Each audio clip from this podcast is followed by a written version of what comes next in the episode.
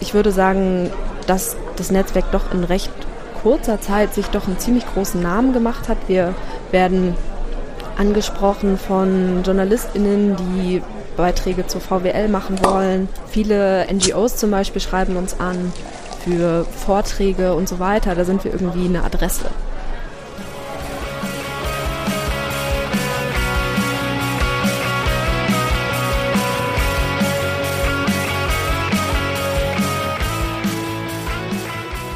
Herzlich willkommen in der Wirtschaft, Fred, Rike und Julia. Schön, dass ihr da seid. Mit was stoßen wir heute an? Also wir haben, ich habe hier so einen Astra Kiezmischer, heißt es, glaube ich, genau. Ja, das habe ich auch. Passend zu Hamburg, wo wir aufnehmen. Ich habe einen äh, Jeberfan. Und ich habe eine Mate. Dann würde ich sagen, Prost auf Prost. eine schöne Aufnahme. Zum Wohle. Herzlich willkommen zu unserer 55. Folge in der Wirtschaft. Wir wollen mit euch die Vielfalt der Wirtschaftswissenschaften kennenlernen. Dafür sprechen wir mit Expertinnen aus verschiedenen Bereichen der Wirtschaftswissenschaften über ihre Forschung und über aktuelle und gesellschaftlich relevante Themen. Julia und Rudi stehen heute hinter der Bar und zu Gast sind Rike und Fred aus dem Netzwerk Plurale Ökonomik. Hallo ihr zwei, schön, dass ihr da seid. Danke, hi, dass hi. wir da sein können. Ja, hallo auch von meiner Seite. Ähm, wir wollen heute mit euch über das Netzwerk sprechen. Äh, dabei wollen wir auf die Entwicklung des Netzwerks eingehen und ähm, auch einen Blick in die Zukunft werfen. Aber ähm, zu Beginn würde ich euch erstmal kurz vorstellen, damit auch alle Bescheid wissen, mit wem wir da heute sprechen. Rike, du studierst nach einem Umweg in die BWL Wirtschaftswissenschaften im Bachelor an der Universität Leipzig und du schreibst gerade deine Bachelorarbeit und fängst zum Wintersemester ähm, den EPOC, Economic Policies for the Global Transition Master, in Berlin und Paris an. Du hast äh, 2020 die Leipziger Lokalgruppe mit wiederbegründet und bist seit 2021 beim Netzwerk als studentische Hilfskraft im Zertifikatsprojekt angestellt. Äh, was das genau ist, werden wir heute im Laufe der Folge noch ein bisschen näher erfahren. Ähm, Fred, du äh, hast in München Politikwissenschaften mit dem Schwerpunkt politischer Einfluss ökonomischer Ideen studiert und deine Magisterarbeit über die Veränderungen am Internationalen Währungsfonds nach der Finanzkrise geschrieben. Du hast viel Politik gemacht, vor allem in den Bereichen ähm, Antirassismus gegen Rechtsruck und Polizei und äh, Antifaschismus und bist auch schon relativ lange im Netzwerk aktiv. Dort hast du unter anderem Exploring Economics mit aufgebaut, wofür du seit 2022 auch beim Netzwerk als wissenschaftlicher Mitarbeiter angestellt bist. Auch über Exploring Economics werden wir im Laufe der Folge nochmal sprechen. Aber erstmal schön, dass ihr da seid. Äh, genau, wir haben ähm, zwar in unseren bisherigen Folgen auch schon öfter über das Netzwerk gesprochen, aber um wirklich alle ins Boot zu holen, äh, wollen wir, bevor es losgeht, nochmal erklären, was das ist. Und äh, das macht Rudi mal. Sehr gerne. Das Netzwerk Plurale Ökonomik wurde 2007 gegründet und besteht mittlerweile aus über 550 Studierenden und NachwuchsökonomInnen im deutschsprachigen Raum und ist Teil der internationalen Bewegung für mehr Vielfalt in der Ökonomik. Mit 30 Lokalgruppen und überregionalen Projekten setzt sich das Netzwerk als gemeinnütziger Verein für eine Pluralisierung der Forschung, Lehre und Praxis der Wirtschaftswissenschaften ein. Dabei wurden bereits über 100 Veranstaltungen organisiert, Texte veröffentlicht und mit Exploring Economics eine der international renommiertesten Websites für ökonomische Bildung aufgebaut. Da wollen wir erstmal fragen, wie seid ihr denn auf das Netzwerk gekommen oder wie seid ihr zum Netzwerk gekommen? Vielleicht magst du mal anfangen, Rike. Ja, sehr gerne. Mm, genau, ich habe erst BWL angefangen zu studieren, International Management, und war so ein bisschen auf der Nachhaltigkeitsschiene unterwegs und bin dann über ein sehr zufällig empfohlenes Buch äh, über einen Freund auf diese Bewegung gestoßen. Ich habe Donut Economics von äh, Kate Raworth gelesen und habe irgendwie schon länger mit dem Gedanken gespielt, noch irgendwie Soziologie dazu, dazu zu studieren, um irgendwie nochmal so eine Gesamt-Big-Picture-Perspektive mit reinzubringen. Genau, habe dann mich entschieden, zu Wirtschaftswissenschaften zu wechseln, eben auch VWL zu machen, um dann VWL-Master zu machen, perspektivisch. Und dann war irgendwie auch klar, okay, ich wusste schon, der Mainstream ist nicht das Wahre. Es muss eine plurale Ökonomik in mein Leben. Und äh, genau, als es keine Lokalgruppe gab in Leipzig, haben wir diese wieder gegründet. Und genau, das war mitten in der Corona-Zeit. Und ein Jahr später bin ich dann auch als, genau, mit der Lohnarbeit zum Netzwerk gestoßen. und äh, war nicht nur ehrenamtlich in der Lokalgruppe aktiv. Cool, wie war es bei dir? Ähm, also bei mir genau war es so ein bisschen anders. Ich bin gar kein VWL-Student, das ist manchmal ungewöhnlich in sozusagen so netzwerkplurale Ökonomik-Kontexten. Äh, ich bin im Zuge, das wurde vorhin kurz erwähnt, meiner Magisterarbeit bin ich gestoßen damals, weil ich Interviewpartnerinnen gesucht habe auf das Institut für New Economic Thinking. Ich glaube, das gibt es heute auch noch. Und genau, habe mich dann dort bei der sozusagen Initiative für Jungforschende engagiert und genau, bin dann irgendwann zum Glück, ich glaube 2013 oder 2014 war das, äh, genau auf so einer Frühjahrstagung vom Netzwerk Plurale Ökonomik irgendwie gelandet, um dort diese andere Initiative vorzustellen und genau, fand das dann lebensweltlich sehr viel netter, ähm, genau, beim Netzwerk Plurale Ökonomik und habe dann da so einige Jahre sowohl in der Lokalgruppe in München als auch auf Bundesebene irgendwie genauso verschiedene Sachen gemacht. Äh, wir hatten damals ganz viel so die internationale Vernetzung aufgebaut, angefangen, da habe ich viel gemacht. Genau, ganz viele Sachen. Okay, ja, spannend. Okay, ähm, ja, dann wollen wir gleich einsteigen und über die Entstehung und die Entwicklung vom Netzwerk sprechen. Und ähm, die erste Frage wäre, was sind eigentlich die Ziele des Netzwerks? Also erstmal das Netzwerk, du hattest es vorhin schon kurz erwähnt, setzt sich für eine Pluralisierung der Wirtschaftswissenschaften ein, beziehungsweise eine Pluralisierung, Erweiterung auch von einem Wirtschaftsdiskurs im weitesten Sinne. Also irgendwie so, wie denken Leute über Wirtschaft nach?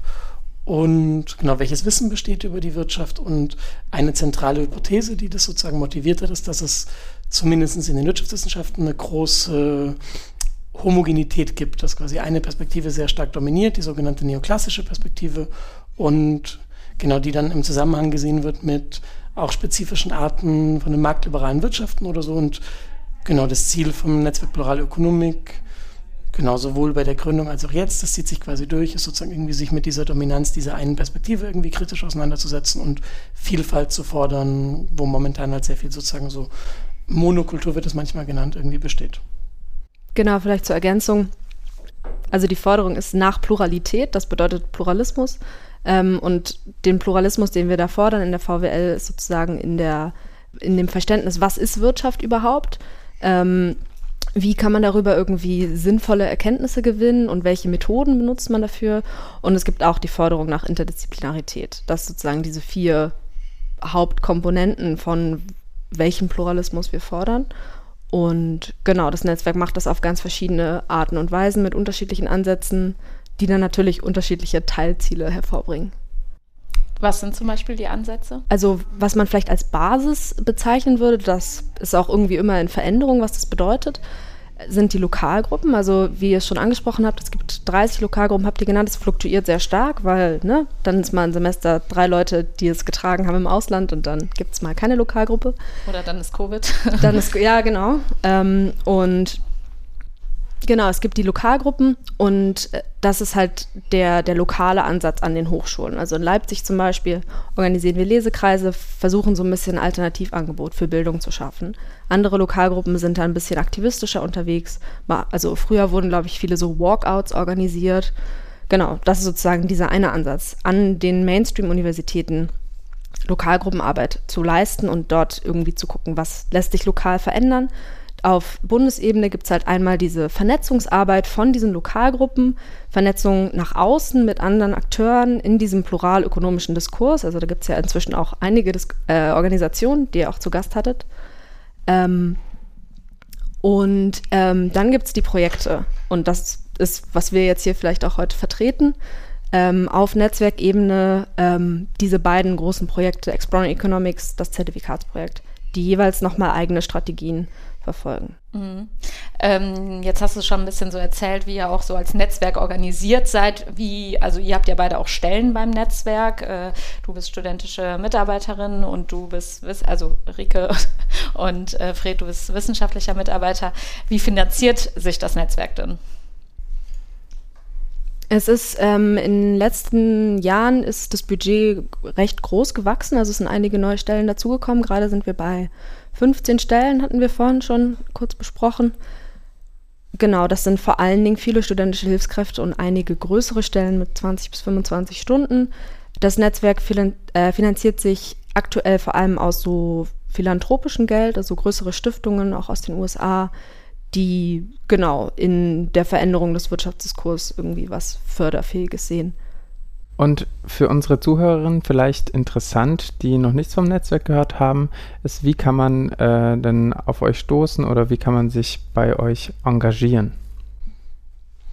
Also ich glaube, es gibt so generell irgendwie zwei Wege, die diesen zwei Ebenen entsprechen. Also man kann sozusagen in der Stadt, wenn es eine Lokalgruppe gibt, ist sozusagen der einfachste Weg. Irgendwie man geht am einfachsten wahrscheinlich, wenn man irgendwie VWL-Studie ist und die Lokalgruppe ist sozusagen eine Gruppe an der Uni, geht man einfach dorthin, wenn irgendwie Treffen sind oder so. Meistens gibt es, keine Ahnung, früher gab es immer eine Facebook-Page, ich weiß nicht, heute haben vermutlich alle Insta-Accounts oder so. Ähm, oder es gibt Twitter. bestimmte. genau, also alle möglichen. Oder Mastodon. ähm, Genau, und da kann man auf jeden Fall sozusagen einfach die Leute immer kontaktieren. Meine Erfahrung von früher ist, ich weiß nicht, ob es heute immer noch so ist, man freut sich immer krass, wenn sich irgendjemand meldet. Also auf jeden Fall keine falsche Scheu, sozusagen zu überlegen. Bei uns in der Lokalgruppe war das auch immer cool, wenn man sozusagen nicht Studi war oder nicht VWL-Studi war, vorbeizukommen. Ich glaube, da gibt es manche Gruppen, die finden das eher so, andere sind da eher offener und so. Genau. Es sind, glaube ich, sehr viele sehr offen dafür. genau, umso besser. Ähm, und Genau, und auf Netzwerkebene sozusagen ist es ein bisschen schwieriger sozusagen, weil es gibt kein Büro oder so. Und man kann aber einfach Vereinsmitglied werden. Es gibt irgendwie, jetzt zum Beispiel, wir sind gerade hier beide in Hamburg, wurde am Anfang kurz erwähnt, weil wir die Frühjahrstagung vom Netzwerk haben. Zu solchen Veranstaltungen kann man immer vorbeikommen. Es gibt immer eine Mitgliederversammlung einmal im Jahr. Es gibt Konferenzen und andere Veranstaltungen, Arbeitskreise auf Bundesebene, in denen man sich engagieren kann. Dafür schaut man am besten auf der Homepage, glaube ich, nach und da findet man alles weitere, genau. Und wenn es jetzt, äh, ich bin Bachelorstudie, drittes Semester bei mir, ich höre jetzt gerade zu und bei mir gibt es aber keine äh, Ortsgruppe. Wie war das bei dir, äh, Rike? Also kann ich mich dann einfach ans Netzwerk ähm, wenden und sag, ich, sagen, ich würde gerne eine Ortsgruppe gründen oder wie läuft das? Genau, bei uns in Leipzig war es ein bisschen andersrum. Wir haben erst die Gruppe gestartet und haben uns dann ans Netzwerk gewandt und waren so, hey, wir sind hier. Ähm, es geht aber auch anders, also auch wenn man als Einzelperson irgendwie vielleicht nicht sicher ist, was ist jetzt der erste Schritt. Also bei, bei mir war es eine Nachricht in der Jahrgangsgruppe Plurale Ökonomik, wer hat Bock? Und dann haben sich sehr schnell Leute gefunden. Aber vor allem für junge Lokalgruppen gibt es, ähm, es gibt Stellen für Lokalgruppenkoordination im Netzwerk und da kann man einfach auch Tipps bekommen, wie man aufbaut, weil am Ende haben alle die gleichen Probleme. Mitgliedergewinnung ist immer ein Problem. Ähm, und dann ist es irgendwie cool, sich mit anderen zu vernetzen und genau, man muss das Rad ja auch nicht neu erfinden. Cool. Okay, dann äh, vielen Dank für den ähm, kleinen Einblick schon mal. Was würdet ihr sagen, waren so Meilensteine seit der Gründung des Netzwerks Plurale Ökonomik? Also ich war jetzt ja natürlich nicht von Anfang dabei und ähm, fällt mir auch ein bisschen schwer, so konkrete Meilensteine, die so messbar sind, auch rauszuarbeiten, weil die Arbeit ja dann doch eher manchmal auch unsichtbar ist und die Effekte sind eher ja, diffus zu verstehen. Ähm, ich würde sagen, dass das Netzwerk doch in recht kurzer Zeit sich doch einen ziemlich großen Namen gemacht hat. Wir werden angesprochen von JournalistInnen, die Beiträge zur VWL machen wollen. Viele NGOs zum Beispiel schreiben uns an für Vorträge und so weiter. Da sind wir irgendwie eine Adresse. Ähm, das würde ich auf jeden Fall sehen. Und ja, nicht zuletzt auch ähm, viele plurale Studiengänge, die sich in, in Deutschland formiert haben. Das ist bestimmt auch ein Effekt davon. Voll und dann, ich weiß gar nicht so genau, würde auch zustimmen, dass man das nicht so genau messen kann, aber was auf jeden Fall ich immer als große persönliche Erfolge oder als Erfolge erlebt hat in dem Netzwerkkontext war, 2014 zum Beispiel hatten wir so eine transnationale Vernetzung gestartet. Das waren irgendwie dann Studierende aus 30 Ländern, die dann gemeinsam so einen offenen Brief hatten. Und dann war das so eine Woche lang, das fühlte sich zumindest an, als wäre das überall in der Zeitung oder so. Und das war irgendwie schon ein sehr schöner Moment. Und dann, genau, gerade damals war so Euro-Krisenzeit noch sehr stark. Das heißt, irgendwie mhm. konnte man dann noch aus dieser studentischen Position dann immer so ein bisschen kommentieren, was das politische Geschehen und so angeht. Das war irgendwie auch eine also so schon ein großer Erfolg, weil vorher immer quasi niemand eine andere Perspektive vertreten konnte als so eine ganz neoliberale. Und genau, ich glaube auch dann das Projekt, wo ich arbeite, also der Aufbau von so einer Lernplattform, eben dieses Exploring Economics Projekt, ist, glaube ich, auch ein großer Erfolg, steckt sehr viel Arbeit dahinter.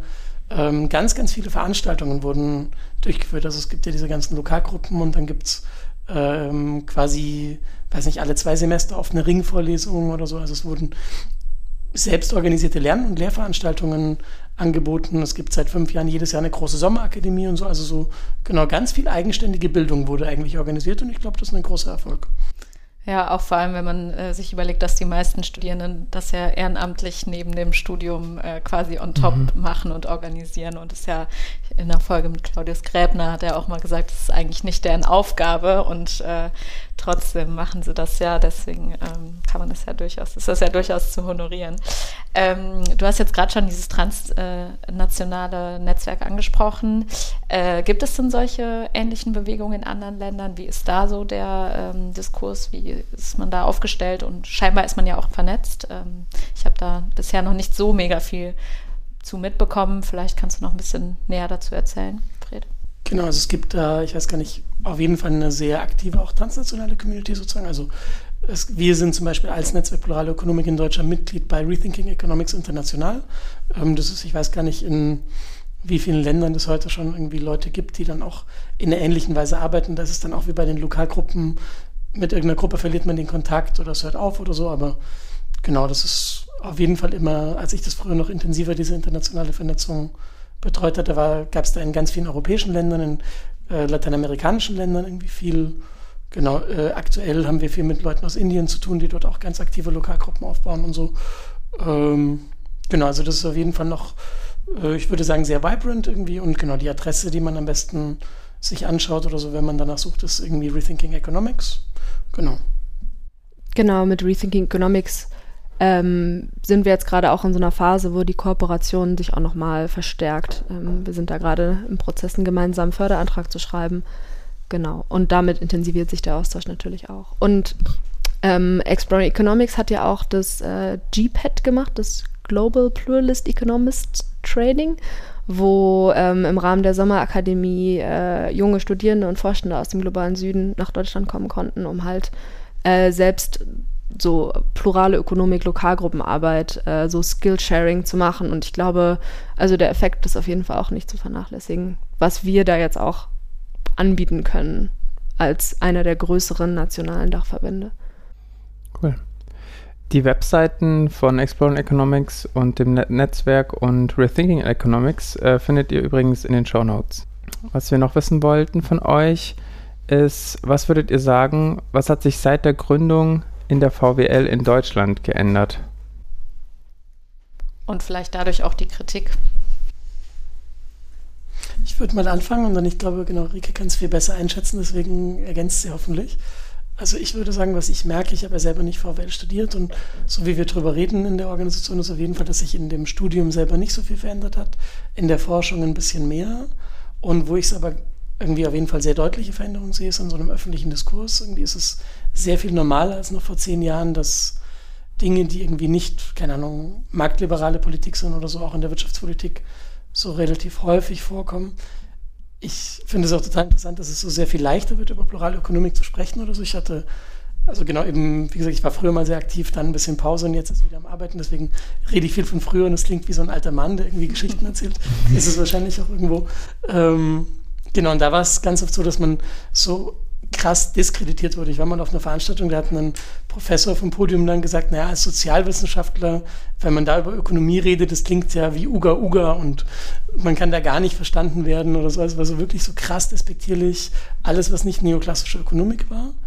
Und mein, das gibt es immer noch und so, aber das ist auf jeden Fall viel besser geworden. Und man hat, Rika hatte das vorhin ja gesagt, sich so ein bisschen so einen Namen erarbeitet und ich glaube, es gibt jetzt auch legitime Sprech Sprechpositionen jenseits von so einer neoklassischen Ökonomik. Das hat ganz viele Gründe. Aber ich glaube, die Arbeit im Netzwerk Plurale Ökonomik ist auch, oder vom Netzwerk Plurale Ökonomik ist auch ein Grund dafür, dass es sehr viel leichter wird, sich komplex, vielfältig mit der Ökonomie auseinanderzusetzen. Ja, also erstmal der alte Mann, der Geschichten erzählt, ähm, finde ich total wertvoll, auch im Netzwerk. Ich glaube, das braucht es auch mehr, diese Vernetzung mit der alten Generation. Also, dass man auch merkt, ah, okay, da war vor uns schon mal jemand da und ihr, also ne, den offenen Brief, den du vorhin erwähnt hast, haben wir bei unserer ersten Lesekreis-Session im Lesekreis gelesen, um plurale Ökonomik zu verstehen. Und so schließen sich dann die Kreise. Und allgemein sehr interessant, die verschiedenen Pluralo-Generationen, weil in dieses Rabbit Hole tauche ich jetzt nicht ab. Mhm. Ähm, genau, ich glaube, was sich in der VWL ver verändert hat, ähm, genau, also auch in meiner kurzen Auseinandersetzung damit, jetzt recht jung dabei noch, ähm, ich glaube, dieser Empirical Turn in der VWL verlangt so ein bisschen eine andere Argumentation. Also wenn ich jetzt mit meinem Banking-Professor über Neoklassik rede, dann genau ist es so, ja, wir haben, wir brauchen gar keine Theorie, wir, wir, wir arbeiten noch so empirisch. So, wir, ich habe gar keine Denkschule, ich, ich mache Ökonometrie. Ähm, und ich glaube, das erfordert doch mal ein bisschen eine andere Diskussionsherangehensweise, um dann eben zu sagen, hey, aber mit welchen Daten arbeitest du denn? Bruttoinlandsprodukt, da gibt es mehrere Forschungsinstitute, die weiß weiß ich wie viele Leute beschäftigen, die diese Daten erheben, aufarbeiten, prognostizieren, während irgendwie Daten zur Arbeitszeitverwendung von unbezahlter Arbeit in Haushalten, die zu erheben, wahrscheinlich ähnlich aufwendig ist und da feministische Ökonominnen total am struggeln sind, diese Daten zu bekommen und das ist dann eben auch was, was die empirische Arbeit limitiert, ganz zu schweigen die Grundannahmen von den Modellen. Ja. Ähm, und genau, also das ist was, was ich so ein bisschen bemerke, dass ähm, ja vielleicht bei euch damals noch zu Zeiten von Finanzkrise ähm, das vielleicht noch nicht so wichtig war. Und ähm, wie gesagt, in der Forschung hat sich viel getan, in der Lehre eher weniger. Und das ist dann auch immer das Argument, was die äh, Lehrenden dann anmachen. Ja, macht mal den Master und dann kommt es schon noch. Ähm, ich glaube, das ist bestimmt extremer geworden. Du hast jetzt gerade schon äh, angesprochen mit, so das hat sich vielleicht auch ein bisschen ähm, geändert durch, äh, also die Thematik ist eine andere als noch bei der Finanzkrise. Ähm, wie beeinflussen denn solche, ich sage jetzt mal extern, vorsichtig externen Herausforderungen, ähm, die sich ja auch verändert haben, also zum Beispiel zunehmende Ungleichheit, Klimakrise äh, oder generell ähm, Multikrisen? Ähm, wie äh, beeinflusst das auch so ein bisschen die Kritik, die ursprüngliche Kritik ja auch vom äh, Netzwerk, das ja eigentlich so ein bisschen aus dieser äh, Kritik, die Finanzkrise nicht zu erklären, entstanden ist? Also ja, ist eine sehr gute Frage. Also ich beobachte da so ein bisschen eine Generationenbildung. Also zum Beispiel Fred und Menschen, die zum ähnlichen Zeitpunkt wie er angefangen haben, in der pluralen Ökonomik aktiv zu sein, sehr stark beeinflusst von der Finanzkrise als so zentrales Event, wo ihr dann auch ja wahrgenommen wurdet als irgendwie andere Stimme. Ähm, für mich und Leute, die mit mir zusammen angefangen haben, war die Klimakrise ähm, so der zentrale Punkt, von wegen, es gibt diese Herausforderungen, es gibt nicht nur diese Herausforderungen, sondern viele andere. Wie finden wir die Lösungen? Und die Lösungen können nicht nur aus einer Quelle kommen, können nicht nur aus der Neoklassik kommen. Und jetzt ähm, habe ich über das Zertifikatsprogramm, äh, äh, worüber wir nachher noch reden werden, ähm, auch jüngere Leute kennengelernt, die jetzt in den, im letzten Jahr erst über die Corona-Zeit ähm, wahrscheinlich auch Podcasts wie diesen und andere so plurale Bildungsformate sich reingezogen haben in den Lockdowns, die dann sehr über diese Corona-Schiene von wegen die großen äh, Wiederaufbauprogramme, mit einmal ist Austerität kein Thema mehr, mit einmal ist das Geld da, ähm, beeinflusst wurden und dadurch wieder so eine neue Corona-Generation sich bildet. Und am Ende geht es halt genau wieder auf diesen Punkt zurück, von wegen, es gibt diese Herausforderungen, was sind die Lösungen? Genau, wir brauchen verschiedene Lösungsansätze. Aber ich glaube, da kommt immer irgendwie so ein neuer Schwung mit, der ja dann natürlich auch für die Bewegung und wie man sich als Netzwerk, als Organisation positioniert, irgendwie neue, ja, so Openings bildet, um irgendwie relevant zu bleiben ja, wahrscheinlich auch die ähm, Fragen verändert, die das Netzwerk stellt oder die äh, Impulse, die dadurch gesetzt werden, gerade auch durch die Organisation von Ringvorlesungen, verändert sich wahrscheinlich dann die Auswahl der, äh, der Personen, die man da anfragt, je nach aktueller Krise, wo ja dann also ein Studierenden-Input vielleicht manchmal flexibler ist als der fixe Lehrplan von manchen Profs. Naja. Von, was, genau, was ich vielleicht ergänzen würde, weil ich, genau, weil ich darüber viel nachdenke und es irgendwie für mich ganz spannend ist, auch in dieser Auseinandersetzung mit mal weg gewesen sein, wieder da sein und so, dass gerade was jetzt Ricky erwähnt hatte mit der Corona-Krise, dass es irgendwie auch den Gegner, den man mal hatte, dass es den gar nicht mehr wirklich gibt. Also so in der Generation, wo ich aktiv geworden bin, war damals sozusagen die Motivation von den allermeisten, dass es eben sozusagen so wirkte, als hätte quasi so eine neoliberale Denkart würde ganz stark determinieren, wie man auf Krisen reagiert. Und wenn man sich jetzt anschaut, gerade so im Vergleich von Corona-Krise und Euro-Krise wird es ziemlich offenbar, wie da reagiert wurde, dann genau ist es auf jeden Fall sehr anders und stellt dann irgendwie auch vielleicht so ganz viele Grundannahmen, die man hatte, so in Frage, weil, genau, ich glaube, an der Uni hat sich zwar gar nicht so viel verändert, aber irgendwie so wirtschaftspolitisch sind irgendwie Sachen möglich geworden, auch ohne, dass sich die Uni überhaupt verändert hat. Und für mich ist es irgendwie voll die spannende Frage, okay, heißt es jetzt, wir haben so den ganz falschen Ansatz gehabt, weil vielleicht waren die Ideen gar nicht so wichtig und so. Und genau, ich glaube, das ist irgendwie so sehr spannend auch, kann man sich weiterentwickeln, will man sich weiterentwickeln, muss man sich weiterentwickeln im Zug von diesen realweltlichen Phänomenen, die ja auch die eigene Position sozusagen ein bisschen hinterfragen quasi. Cool, voll spannend. Ja. Das ist ein guter Punkt. Ja. Das steht wahrscheinlich am Wochenende an, oder? beim, beim Netzwerktreffen. Ja, also ich glaube, diese Universitätsperspektive ist schon noch so der große Selling Point vom Netzwerk, weil also ich, es sowohl unser Lokalgruppenplenum als auch diese Netzwerkveranstaltungen wie jetzt dieses Wochenende enden dann mit einer Selbsthilfegruppe am Lagerfeuer oder im Park, ähm, wo man diese Frustrationserfahrungen aus dem VWL-Studium teilt. Und es ist einfach, also ich glaube, VWL hat auch wirklich recht hohe Abbruchquoten und es wundert auch dann inzwischen niemanden mehr. Und dann genau, ich glaube, da ist einfach irgendwie so sehr viel Potenzial aus dieser Studierendenschaft, ähm, ja, Veränderung zu bewirken, weil alle Leute, die jetzt dieses Wochenende hier rumspringen werden, werden in Zukunft Forschende sein, werden in der EU und im Finanzministerium sitzen. Und das ist dann eben auch eine Form von Wandel, die jetzt vielleicht eher indirekt wirkt, aber umso wichtiger ist, weil es halt ist wie so ein Samen, den man pflanzt, der in einen großen, starken Baum wächst oder so, um es jetzt mal irgendwie mit einer überzogenen Metapher zu sagen. Cool. Ja, gut. Dann ähm, würde ich als nächstes gern mal zu unserer allseits beliebten Fragentrommel kommen.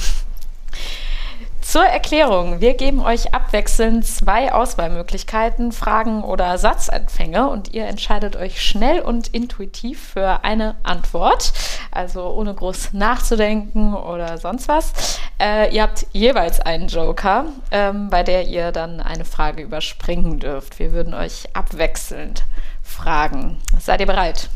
Immer. Du auch, Fred? Ja, bin bereit. Gut. Dann lege ich mal los.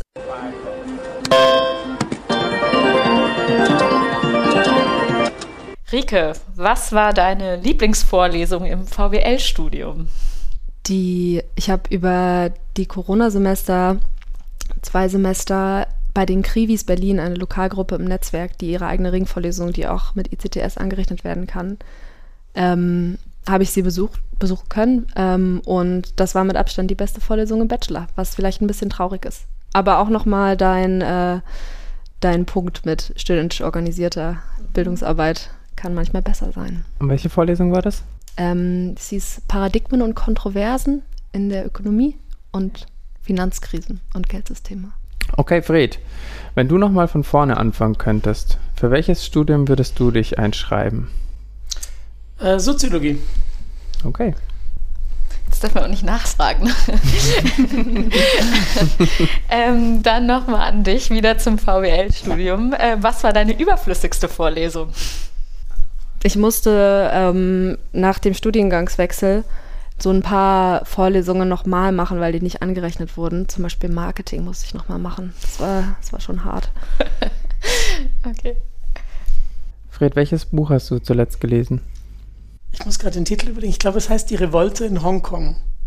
Rike, welche Person, egal ob noch lebend oder schon verstorben, hat dich am meisten inspiriert? Oh, das ist echt schwer. Also das sind immer so, ich glaube, die Leute, die mich gerade am meisten inspirieren, sind so ein bisschen Niche-Celebrities in der Pluralo-Szene. Ich finde zum Beispiel Isabella Weber und Daniela Gabor sind schon ziemlich inspirierend. Cool. Äh, Fred, was sollte es an jeder Uni geben?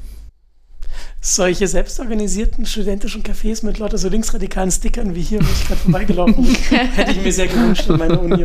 Das gab es in München nicht. Zumindest kannte ich es nicht, das heißt, ich gehe davon aus, nein. Okay, Rike, ver vervollständige bitte folgenden Satz. Qualitative Methoden sind sehr unterbewertet im VWL-Studium. Fred, ähm, Keynes oder Marx? Äh, Marx. Ähm, Rike, du kriegst jetzt die ganzen VWL-Fragen ab. Kein Problem. Äh, welchen Satz sollte jede oder und jeder VWL erst die hören? Ein Satz.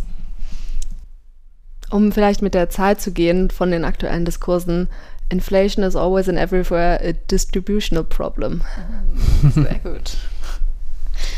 Äh, Fred, grünes Wachstum oder Postwachstum? Äh, Postwachstum. Okay. Rike, R oder Starter? Ja.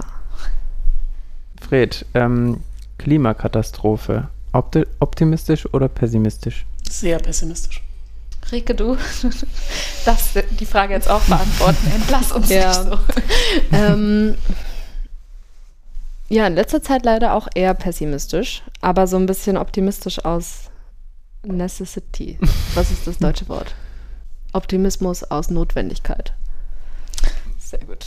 Ja, danke, dass ihr euch darauf eingelassen habt. Äh, Es ist immer am Ende so ein bisschen deprimierend, aber Ja. du hast es schön eingefangen. Ja, super. Okay. Ähm, als nächstes würden wir gerne über aktuelle Projekte des Netzwerks sprechen. Ähm, wir haben es eben schon ein paar Mal anklingen lassen über das Zertifikatsprojekt und äh, Exploring Economics. Beim Zertifikatsprojekt kann man an anderen Unis plurale Kurse belegen und dafür ECTS, also Punkte fürs Studium, bekommen. Da bist vor allem du drin äh, beschäftigt, Rike. Äh, was sind denn die Anforderungen an solch einen solchen Kurs, äh, damit der zertifiziert wird? Genau, also aktuell bieten wir sozusagen unsere eigenen Kurse an in Kooperation mit anderen Unis. Das ist das plurale Zertifikat, wo drei Kurse drin sind.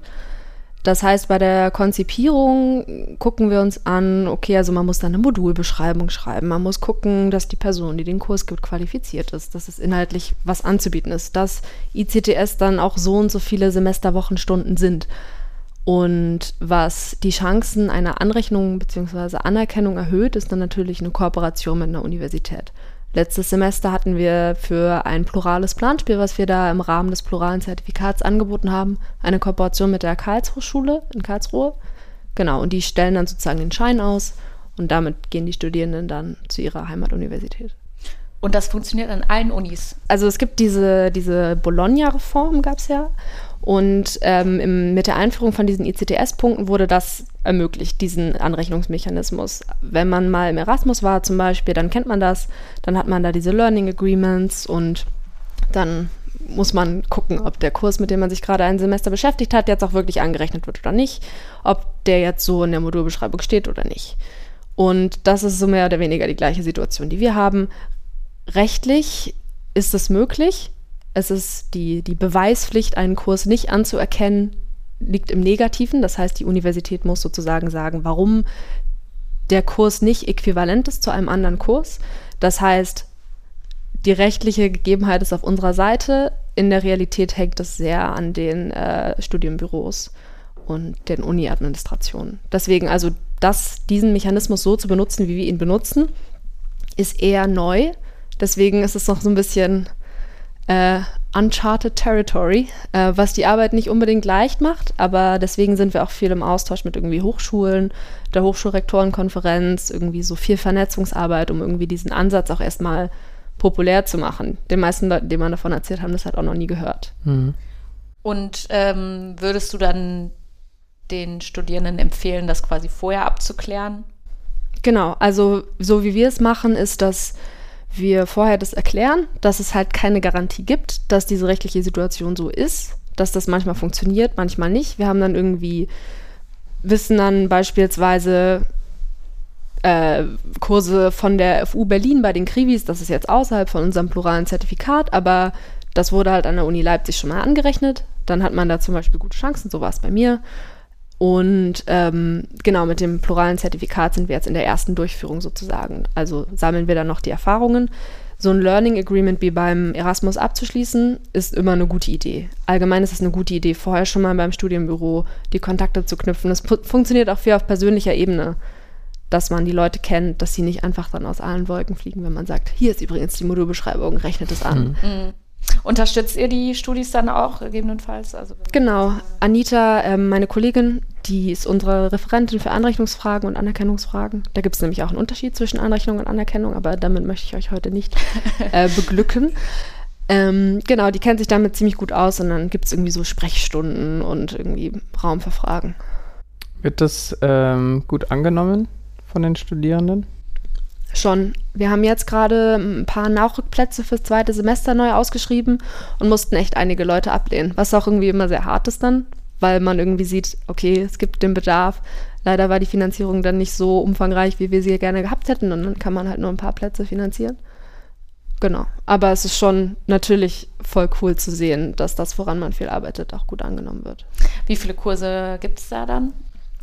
Im Rahmen von unserem Projekt gibt es jetzt über drei Semester jeweils einen Kurs, jedes Semester, weil wir gemerkt haben, dass diese Datenbank von offenen Kursen, wo sozusagen andere Studierende von anderen Unis hingehen können, was über die Corona-Zeit gut funktioniert hat, also ich habe es selbst gemacht, ähm, das nicht super gut angenommen wird, weil eben dieser administrative Aufwand lohnt sich sicher, aber da muss man vielleicht auch die Person für sein, die sich für einen pluralen Kurs dann irgendwie über drei Monate lang mit dem Studiengangskoordinator E-Mails schreibt.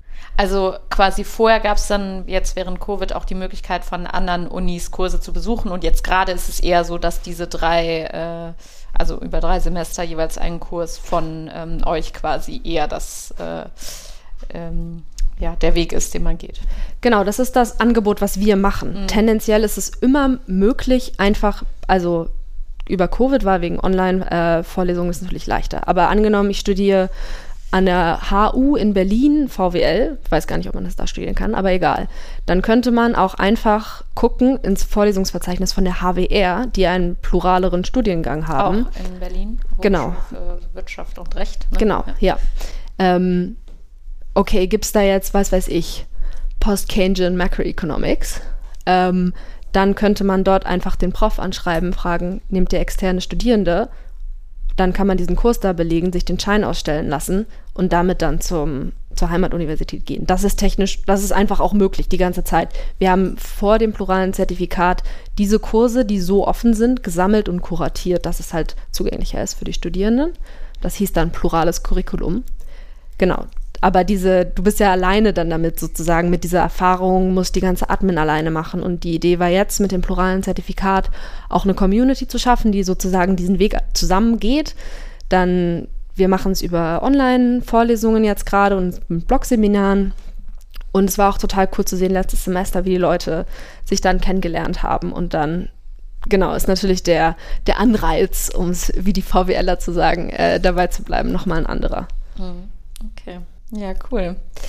Äh, ich glaube jetzt, äh, vorher kannte ich nämlich auch den Unterschied nicht so genau zwischen Zertifikatsprojekt und pluralem Curriculum. Ich dachte bisher, das wäre äh, die gleiche Geschichte. Deswegen es ist auch die gleiche Geschichte. Das Zertifikatsprojekt ist das Team, das plurale Curriculum ist das alte Produkt und das ah, plurale okay. Zertifikat ist das neue Produkt. Mm, okay. Vielleicht müsste man es auch nochmal umbenennen. Aber du hast Licht ins Dunkel gebracht. Ja. genau. Das freut cool. mich. Genau, hier passt jetzt eigentlich auch ganz gut die Cliffhanger-Frage, die wir aus der letzten Folge von Alissa Schneebaum äh, an euch gestellt bekommen haben. Sehr gut. Äh, mit ihr haben wir über den Gender Gap in der VWL und Financial Literacy, also finanzielle Allgemeinbildung, gesprochen. Und sie möchte von euch Folgendes wissen. Angenommen, ihr könntet selbst ein VWL-Studium konzipieren und entscheiden, welche Lehrveranstaltung es beinhaltet. Welche acht Lehrveranstaltungen dürfen nicht fehlen? Also ihr könnt ja vielleicht jede, jeder vier nennen. Ja, lass uns zusammen sammeln. Ich habe nämlich keine Liste gemacht. Mhm. Ähm, genau, also so eine, so eine solide Einführung in unterschiedliche Denkschulen, vielleicht auch sogar in so einem Ringvorlesungsformat. Ist vielleicht ein bisschen überfordernd zum Anfang, aber gut. Ideen. Hier heißt dann solide Einführung. Genau. genau. Ähm, ja, ich, also ich stelle mir sowas vor wie die Ringvorlesung, die ich damals auch in Berlin besucht habe. Das war schon sehr gut. Ähm, Ideengeschichte auf jeden Fall. Gut gemacht, Ideengeschichte, weil ganz oft ist es auch so ein bisschen historisch wiedergegeben. Also ich würde, ich weiß nicht, ob mir jetzt noch weitere einfallen, dass wir insgesamt acht haben, aber ich fände irgendwie ganz cool, äh, Wissenschaftsphilosophie, also so Philosophy of Science, ich weiß gar nicht, wie man auf Deutsch sagt, das ist irgendwie, glaube ich, ein wichtiges Fach. Ähm, ich glaube, ich würde auf jeden Fall sowas wie Einführung in die ökologische Katastrophe, sollte man vielleicht anders nennen, aber so, weiß nicht, wo man über Klimawandel, Biodiversität lernt. Ähm, ich persönlich würde auf jeden Fall sagen, Kritik der politischen Ökonomie sozusagen ist einfach, damit man quasi einen Gesamteindruck von kapitalistischer Produktionsweise bekommt, wäre ein wichtiges Seminar oder so, vielleicht eine Spezialisierung. Und hatte ich schon vier? Wenn ich schon vier hatte, gebe ich nochmal Nee, du, du hättest noch eins und ah, ja. du dann noch zwei. Ich würde sagen, qualitative Methoden und Diskursanalyse wäre okay. auch dabei. Sehr gut. Ich wollte gerade sagen, die, Methoden, die Methodenausbildung ist bisher nach dem Bachelor noch nicht so gut. Genau, nee, die kommt noch. Ähm, wir haben auch im Rahmen vom pluralen Zertifikat überlegt, plurale Mikro- und Makroökonomik. Was macht man damit? Und da gibt es auf jeden Fall ganz gute Konzepte. Also es gibt mit äh, feministischer Ökonomik und Reproduktionstheorie kann man gut Mikro machen. Da gibt es auch ein Lehrbuch, was schon ein bisschen älter ist, was, glaube ich, eine gute Grundlage für so eine Veranstaltung bieten würde. Für Kerstin Biesecker ist das, glaube ich. Und plurale Makroökonomik natürlich mit diversen postkeynesianischen und institutionenökonomischen Theorien. Das wäre gut. Cool. Wann kann ich mich einschreiben? ja.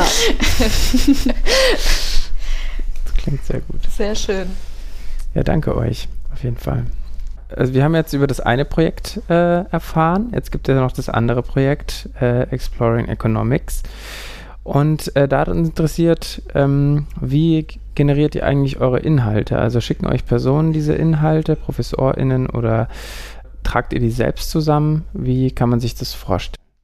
Und magst du vielleicht noch mal kurz erklären, was Exploring Economics ist? Äh, genau, hätte ich jetzt auch versucht, nochmal anzufangen, das zu erklären. Das hilft dann auch dabei zu verstehen, äh, was wir machen, was genau gar nicht so leicht ist. Manchmal das ähnlich wie bei dem Zertifikatsprojekt. Vielleicht sind wir aber auch nicht gut darin, das zu beschreiben oder so. Ähm, genau, was wir auf jeden Fall, was wir auf jeden Fall ähm, sind oder versuchen zu tun, ist, wir versuchen für Selbstlernende, also für Menschen, die vor allem VWL-Studierende, aber nicht nur, sich gerne jenseits der bestehenden Lernangebote der universitären VWL äh, über Wirtschaft zu informieren. Denen versuchen wir Lernangebote zu machen in digitaler Form. Und genau die Frage, wie wir die eigentlich finden oder welche es da eigentlich gibt, hilft dann eigentlich auch schon so ein bisschen dabei, unterschiedliche Arten und Weisen von Content oder Lernangeboten, die wir da haben, darzustellen. Also es gibt einmal so von uns selber gemacht, irgendwie so ganz am Anfang der Plattform, äh, einen Orientieren-Bereich, heißt es auf der Seite. Da werden einfach so vergleichend verschiedene Paradigmen einführend dargestellt. Also so, ich weiß gar nicht, ich würde sagen, das ist irgendwie so das spannendste Lernangebot, was wir haben, sehr einführender Charakter. Weiß nicht, wurde damals, glaube ich, eineinhalb, zwei Jahre dran gearbeitet oder so. Und genau dort kann man sich so schön, werden verschiedene Denkschulen, die man so kennt, weiß nicht, marxistische Ökonomik, feministische Ökonomik, Postkensianismus miteinander verglichen. Und was es relativ einzigartig macht, ist, dass sozusagen versucht wird, auf den gleichen Fragen oder den gleichen Begrifflichkeiten, die irgendwie miteinander zu vergleichen. Und genau das haben wir zum Beispiel, zum Beispiel? selber gemacht. Ähm, also zum Beispiel eine Frage, die ich irgendwie sehr gerne mag, ist, äh, was ist das zentrale ökonomische Problem aus Sicht der Denkschule? Mhm. Und dann ist das zentrale ökonomische Problem bei der Neoklassik ist zum Beispiel Knappheit und bei der marxistischen Ökonomik Herrschaft. Und eine andere Frage wäre dann zum Beispiel, welche politische, politische Ideologie ist generell verknüpft mit dieser Schule mhm. oder so. Und genau, das war irgendwie damals auch so intellektuell eine sehr spannende Aufgabe, das sich überhaupt mal klar zu machen, okay, wenn man die wirklich systematisch vergleicht, ähm, wo unterscheiden sie sich, wo überschneiden sie sich? Genau. Und das ist auf jeden Fall ein Teil, den wir selber gemacht haben, versuche sozusagen auf die Frage zu antworten. Wir versuchen auch entweder selber oder in Auftragsarbeit sozusagen, also wir sprechen dann irgendwie Professorinnen oder Wissenschaftlerinnen an, um Sachen zu produzieren. Wir haben zum Beispiel verschiedene so bei uns sogenannte Foundational Texts, also sind auch so einführende Texte. Letztes Jahr hatten wir einen, den ich ziemlich cool finde, der war so ein pluraler Versuch, Inflation zu verstehen. Also wie denken verschiedene äh, Perspektiven irgendwie darüber nach. Und so Lehrmaterial, Lernmaterial gibt es irgendwie nicht so wirklich. Also das ist dann halt auch irgendwie so selbst organisiert, wie es halt ist. Und dann ist vielleicht nicht so ganz toll, wie es vielleicht wäre, wenn jemand dafür drei Jahre seine Doktorarbeit schreiben würde und bezahlt werden würde dafür. Aber es ist auf jeden Fall quasi dadurch einzigartig, dass diese Pluralität quasi immer aufscheint oder oft aufscheint. Und genau, das heißt, diese Sachen sind durchaus sozusagen quasi selber produziert, beziehungsweise selber produziert heißt auch immer, dass wir hatten immer wieder so Mitmachprogramme, also so eine quasi Community von Volunteers und die haben dann auch genau Texte mitproduziert oder das kommt dann zur zweiten Angebotsform, die wir haben. Wir verlinken und sammeln auch Lernangebote, die wir woanders finden. Das ist auch der quasi quantitativ der größte Teil der Angebote, die es gibt, sozusagen, ist auch diese Verlinkungen. Und genau, die waren jetzt die letzten Jahre immer sehr stark vor allem von dieser freiwilligen Editor-Community gesammelt. Dieses Jahr versuchen wir das bisschen stärker selber zu sammeln, auch weil wir feststellen, dass eigentlich quasi am Anfang haben wir das mal systematisch gesammelt, 2015, 16. Und da waren wir auch so relativ vollständig.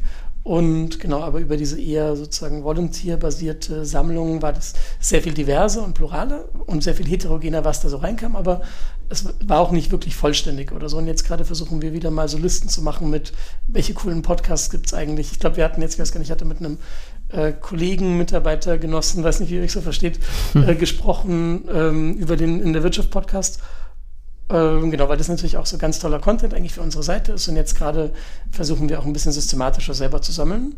Genau. Und versuchen auch das besser zu strukturieren, haben jetzt lange dran gebastelt, so eine Art Filtertool, wie man es von anderen Video- oder Mediathek-Plattformen kennt, sozusagen irgendwie, wo man dann so auswählen kann, okay, ich suche jetzt einen Podcast zur Perspektive Keynesianismus oder so und dann ähm, drücke ich zweimal und kriege dann nur die angezeigt oder so. Das heißt, versuchen wir jetzt mehr so Datenbankarbeit zu machen und das fühlt sich gerade irgendwie gut an. Genau. Und ähm, wenn das ja auch so sehr divers ist, auch von Personen, die es geschrieben haben, aber auch vom Format her, wie stellt ihr da die Qualität sicher? Also habt ihr da irgendwie Kriterien, nach denen ihr vorgeht?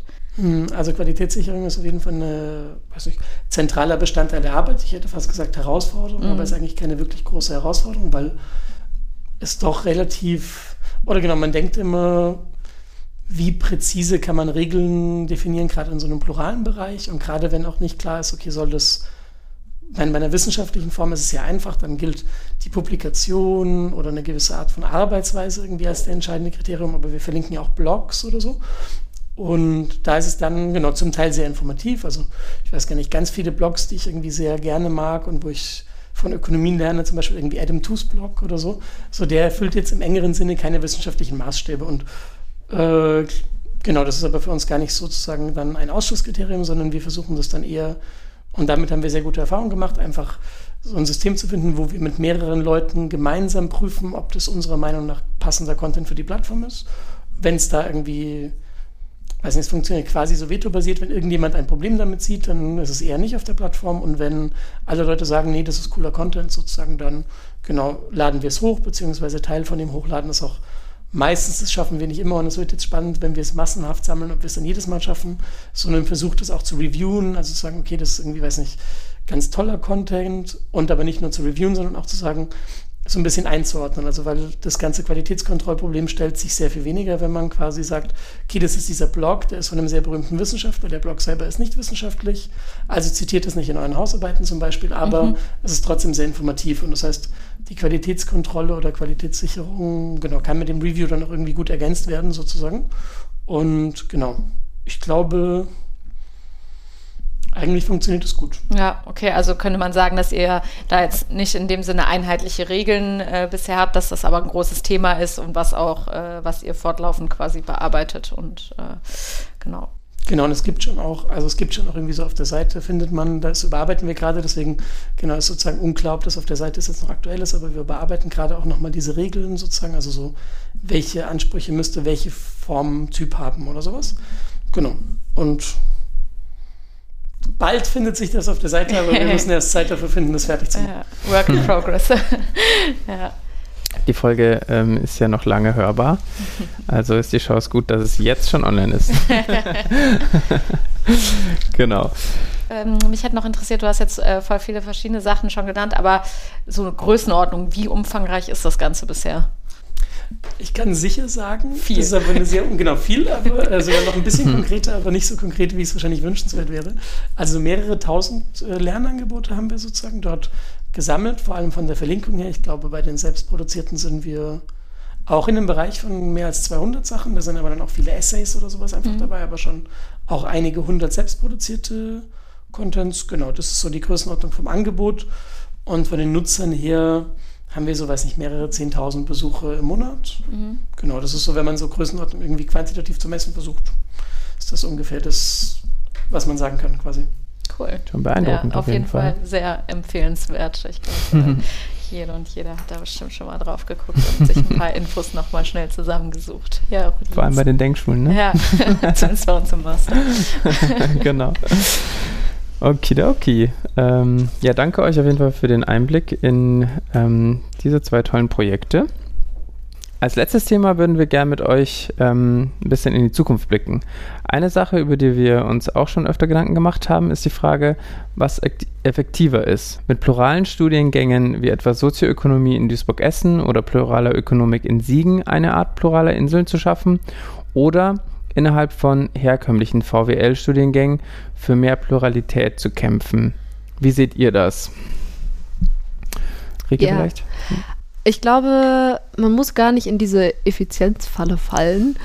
Ähm, ich glaube, Effektivität. Effektivität, okay, aber du hast recht. zurück. ähm, ich glaube, man muss sich gar nicht entscheiden. Also es gibt ja auch in der pluralen Szene eine Art Aufgabenteilung, was das angeht.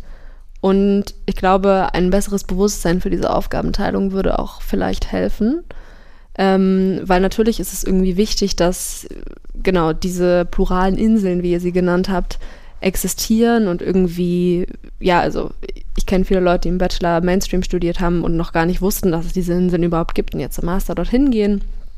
Und bei mir selbst war es aber auch so eine Sache von, okay, vielleicht brauche ich doch eine solide quantitative Ausbildung im Master, vielleicht ist es mit einer Ausbildung einer etwas neueren Uni als plurale Insel etwas schwerer, sich die Tür bei der EZB zu arbeiten, noch offen zu halten. Ähm, das war jetzt bei mir ganz persönlich ein Thema, was auch einige Leute teilen. Deswegen glaube ich auch, dass, dass man vielleicht die Mainstream-Standorte nicht aufgeben darf und es da vielleicht auch eine bessere Kooperation braucht, sowohl auf Studierendenebene als auch auf der Universitätenebene als auch in der NGO-Ebene, was ja dann nochmal eine komplett andere Sphäre nebensächlich ist. Und ich glaube, das Netzwerk ist ein guter Ort, um das zusammenzubringen.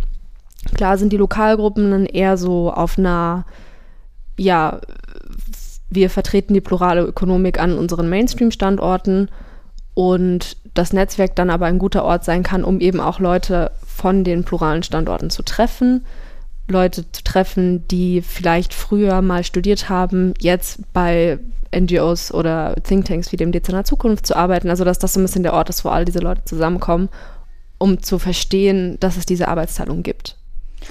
Ähm, wenn ich da kurz äh, nochmal nachfragen darf, aber würdest du dann nicht sagen, dass also wenn man dann zum Beispiel die Mainstream-quantitative Ausbildung mitnimmt, um ähm, entsprechende Türen sich offen zu halten, sind das dann nicht auch wieder die quantitativen Methoden, die man lernt und dadurch ja dann auch anwendet?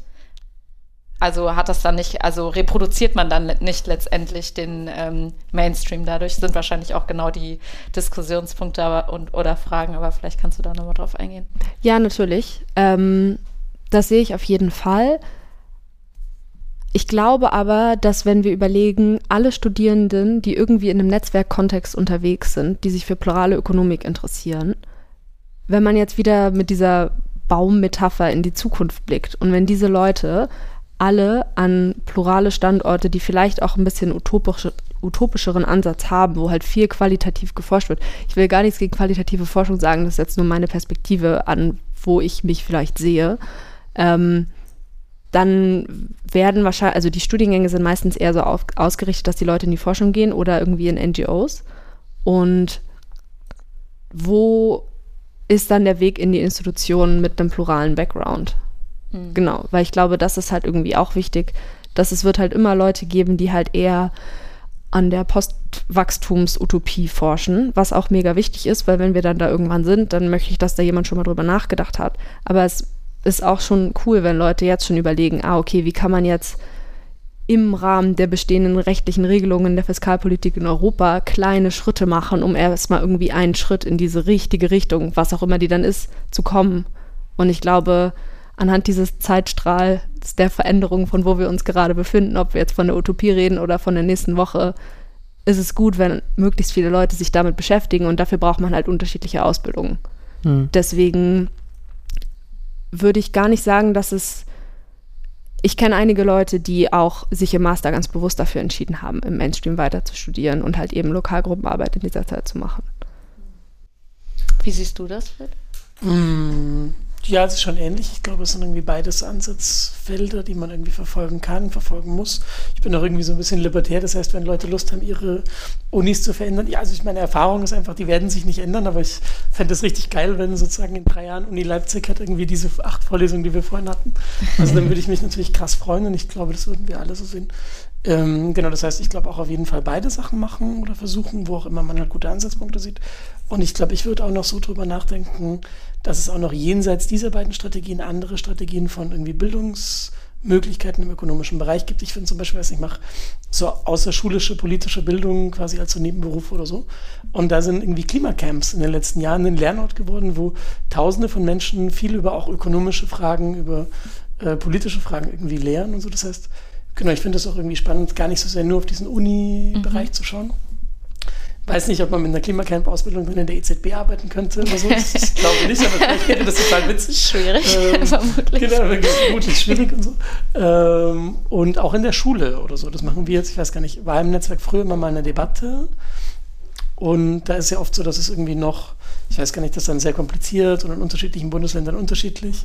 Das heißt, ich lüge jetzt bestimmt, wenn ich irgendwie eine spezifische Fachbezeichnung wähle, aber da war es traditionell eher so, dass es quasi so eine Art Sozialökonomik ähnliche Normalität gab und dann in verschiedenen Ländern versucht wurde, dann ein einzelnes Fach Wirtschaft zu schaffen. Und bei dem einzelnen Fach Wirtschaft ist die Gefahr dann sozusagen größer, es wird wie an der Uni oder so. Das heißt, kenne da jetzt die aktuellen Debatten gar nicht, aber auch das ist irgendwie voll wichtig, weil da dann nochmal mehr Leute mit in Berührung kommen als am VW-Studium.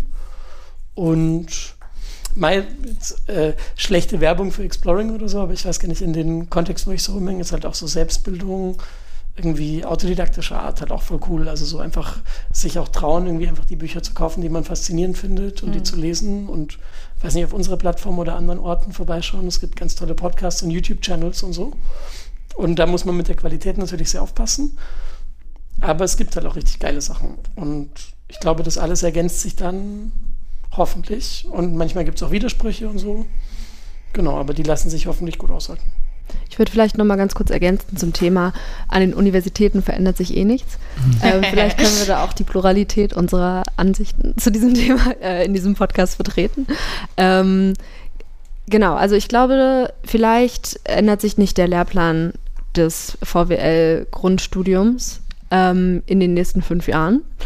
Aber es ist schon sehr wertvoll, dass überhaupt eine Alternative da ist. Also auch in Leipzig, wo wir jetzt wirklich eher eine Lokalgruppe sind mit wirklich wenig Personalkonsistenz, ähm, da gibt es auch andere Gruppen, das erzähle ich gleich, ähm, ist es schon krass, wie wir wahrgenommen werden. Also wenn dann der Prof anfängt, in der Vorlesung darüber zu lästern, was ihr letztens für einen Vortrag organisiert hast, dann hat man es schon ein bisschen geschafft. Man wird wahrgenommen, auch innerhalb des universitären Kontexts. Und ich glaube, das ist schon richtig gut, wenn Leute überhaupt wissen, wo sie sich hinwenden müssen. Weil wenn ich jetzt Wirtschaftswissenschaften an der Uni Leipzig studiere und dann überlege, wo gehe ich zum Master hin und dann kann ich immer noch die plurale Insel-Track gehe, aber wenn ich gar nicht weiß, dass plurale Ökonomik existiert, dann ja, also es sind halt eben nicht alle Leute wie einige von diesen jungen Corona-Pluralo-Generationen, die sich in der Schule schon ganz viele MMT-Podcasts angehört haben und jetzt ganz genau wissen, dass plurale Ökonomik ihr Ding ist. Das ist bei vielen Leuten, die VWL studieren, einfach nicht der Fall im Bachelor. Und ähm, dann gibt es auch Lokalgruppen, die über viele Jahre hinweg erfolgreiche Arbeit gemacht haben, irgendwie Glück hatten, dass mal ein, zwei Leute sechs Jahre am Stück dort waren, Bachelor und Master gemacht haben, die jetzt zwei anrechenbare Veranstaltungen in, den, äh, in der Studienordnung haben. Das ist jetzt erstmal da. So, damit können die jetzt arbeiten, die in der äh, Freien Universität in Berlin, die kritischen WirtschaftswissenschaftlerInnen dort haben, das ist eine der bestbesuchten Bachelor-Veranstaltungen, deren Ringvorlesung. Mhm das ist halt schon echte Veränderung, würde ich sagen. Und auch zum Thema Schulen, was du sagst, also ich glaube, das ist auch ähm, was, was immer mal wieder aufkommt, wo das Netzwerk auch als Player wahrgenommen wird. Also eine Kollegin von mir, Sarah, kennst du auch, war ähm, jetzt gerade auf einer Fortbildung für LehrerInnen zum Wirtschaftsunterricht wurde dort eingeladen, hat da einen Input gegeben und die sind alle total motiviert, die Lehrmaterialien, die wir jetzt im Zertifikatsprojekt mit unseren Kursen entwickeln, zu adaptieren und in Schulen zu nutzen. Und da ist schon so ein Vernetzungs-Synergieeffekte an jeder Ecke. Ja. Ja, ist auch zunehmend, ne, dass da äh, sich mit ökonomischer Bildung an Schulen auseinandergesetzt wird, was ja auch ein großer Punkt ist, aber wahrscheinlich für eine äh, weitere ähm, äh, Folge in der Wirtschaft. Ähm, wie würdet ihr denn, also du hast schon gesagt, äh, Rike, dass es so ein bisschen fluktuiert, wie würdet ihr denn so insgesamt die Nachfrage sowohl nach, äh, nach pluralen Studiengängen als auch nach den ähm, Lokalgruppen ähm, beurteilen? Also würdet ihr sagen, das nimmt zu oder fluktuiert so insgesamt einfach sehr oder geht es vielleicht sogar auch zurück? Wie ähm, nehmt ihr das wahr? Also ich glaube, es ist bei den Lokalgruppen, also da fehlt mir die langfristige Perspektive, das jetzt so richtig einzuschätzen, aber was einfach bei jeder Art von studentischem Engagement, vor allem in einem Universitätskontext direkt ähm, schwierig ist, ist einfach, dass die Leute nicht so lange da sind, vor allen Dingen halt an so Standorten wie jetzt, wo dann halt nur der Bachelor irgendwie, wo dann viele Leute sind, aber wenige bleiben für einen Master oder so. Ähm, das heißt, das ist irgendwie eine kontinuierliche Herausforderung, was dann auch wieder auf Lokalgruppenvernetzungstreffen immer wieder so, ah, wie halten wir die Leute und so.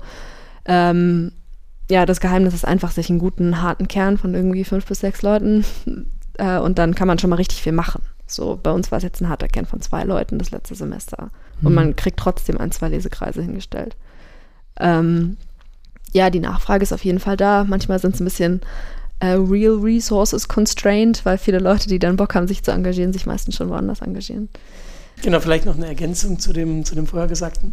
Äh, was, genau, ich kann es auf Lokalgruppenebene nicht so gut einschätzen, vermute, da ist dann auch oft zufällig oder so.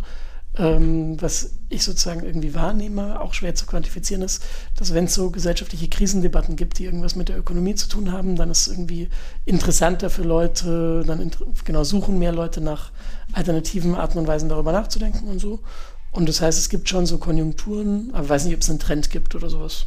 Was uns noch interessiert ist, äh, was passiert mit den pluralen Alumni, wenn sie fertig sind äh, mit dem Studium? Gute, spannende Frage. Also es gibt doch irgendwie so offiziell eine Art Vernetzungsangebot oder so. Das ist in dem Fall ziemlich wissenschaftlich jetzt immer gewesen. Also da waren viele Jungforschende da. Dort gab es aber dann immer die Debatte, okay, es gibt eigentlich so ich weiß nicht, drei große Arten von Lebenswegen, die sich danach so ergeben. Und dann mal, es wurde erst 2007, hast du, glaube ich, vorhin gesagt, ich hätte irgendwie 2003 gedacht, aber ist egal, es gibt es noch nicht so lange. Das heißt, es gibt noch niemanden, der jetzt irgendwie schon so 60 wäre oder so. Das heißt, man kann, glaube ich, auch noch nicht sagen, wo endet es dann alles.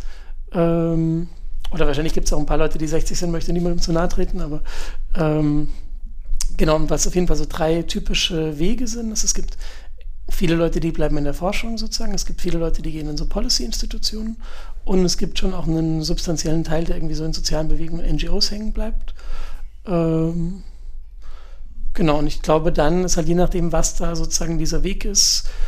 Genau, es gab jetzt dann auch irgendwie so verschiedene Vernetzungsversuche und es ist total interessant, weil man sich halt dann schon irgendwie kennt und je älter man wird, umso mehr verschiedene Einblicke hat man und so irgendwie. Also es gibt da, glaube ich, schon auch eine Community, die sich irgendwie trifft meine, das Netzwerk als Arbeitgeber fängt auch einige Leute auf. So mich fängt das Netzwerk als Arbeitgeber irgendwie auf.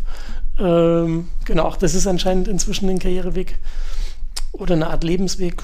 Ja, weiß nicht, so würde ich drüber nachdenken. Hast du andere Gedanken dazu?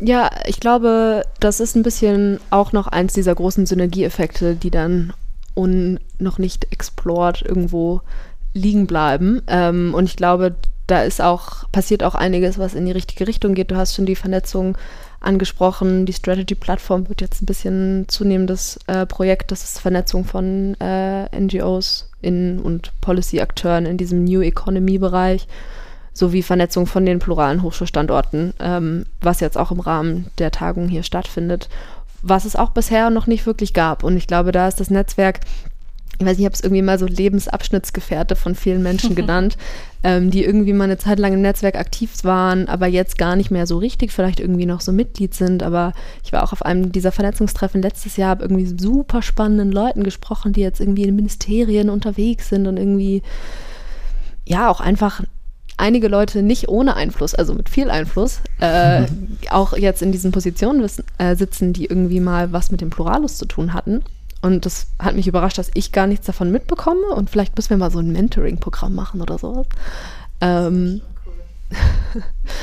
ja, also auf jeden Fall noch viel Luft nach oben, glaube ich. Ich hatte vorhin so ein bisschen das Gefühl, dass es, dass irgendwie so das Gefühl im Raum stand, da, dass einem vielleicht Wege verbaut werden, wenn man ähm, irgendwie sich dem Pluralus zugesellt.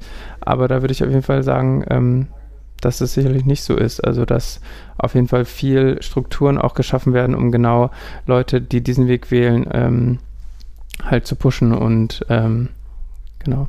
Wollte ich einfach nur noch ergänzend. Würde ich sagen. auch auf jeden Fall zustimmen. Also ich bin auch alles, was ich über VWL weiß, die mich interessiert, habe ich nicht im Studium gelernt, sondern über plurales Engagement und Selbstlernen und Exploring Economics.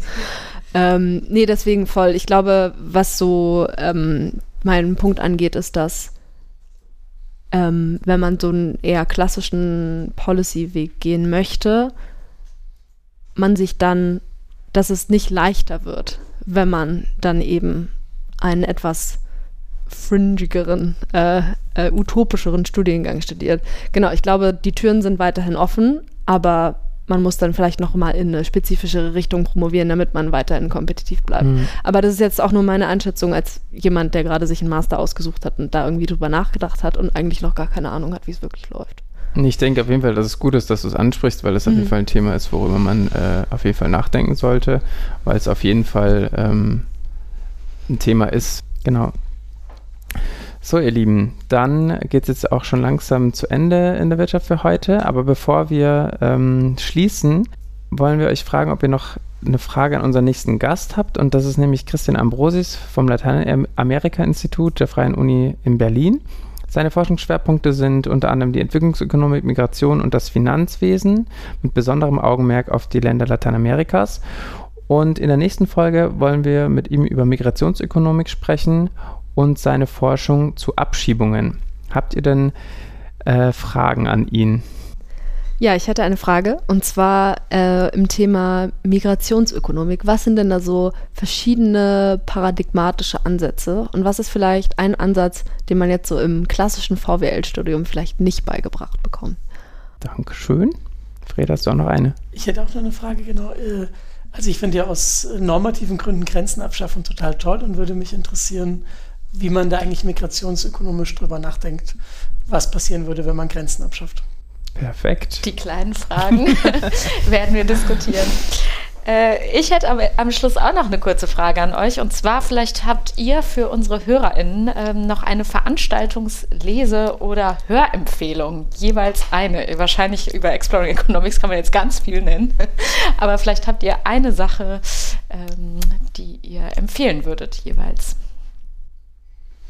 Also ich würde ein Buch empfehlen, sehr gerne. Äh, das Klima des Kapital heißt es, äh, von Valeria Pruski, Pruschi, weiß nicht genau, wie man sie ausspricht, und Moritz Zeiler, das großartige ökonomiekritische Textsammlung zum Klimawandel. Cool.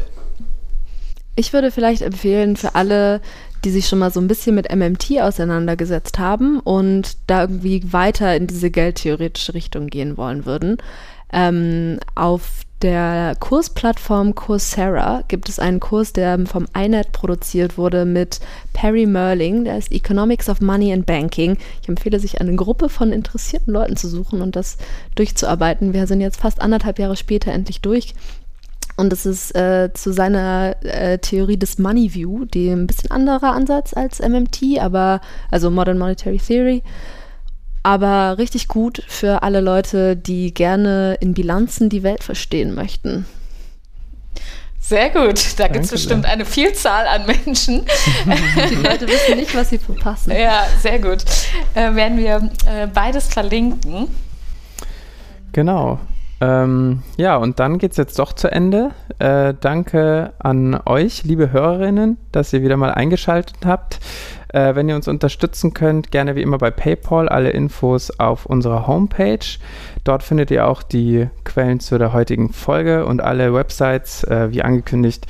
Genau. Und auch ein Riesendank ähm, an euch, Rike und Fred, dass ihr da wart für das spannende Gespräch, dass ihr uns mitgenommen habt in die plurale Welt der Ökonomik.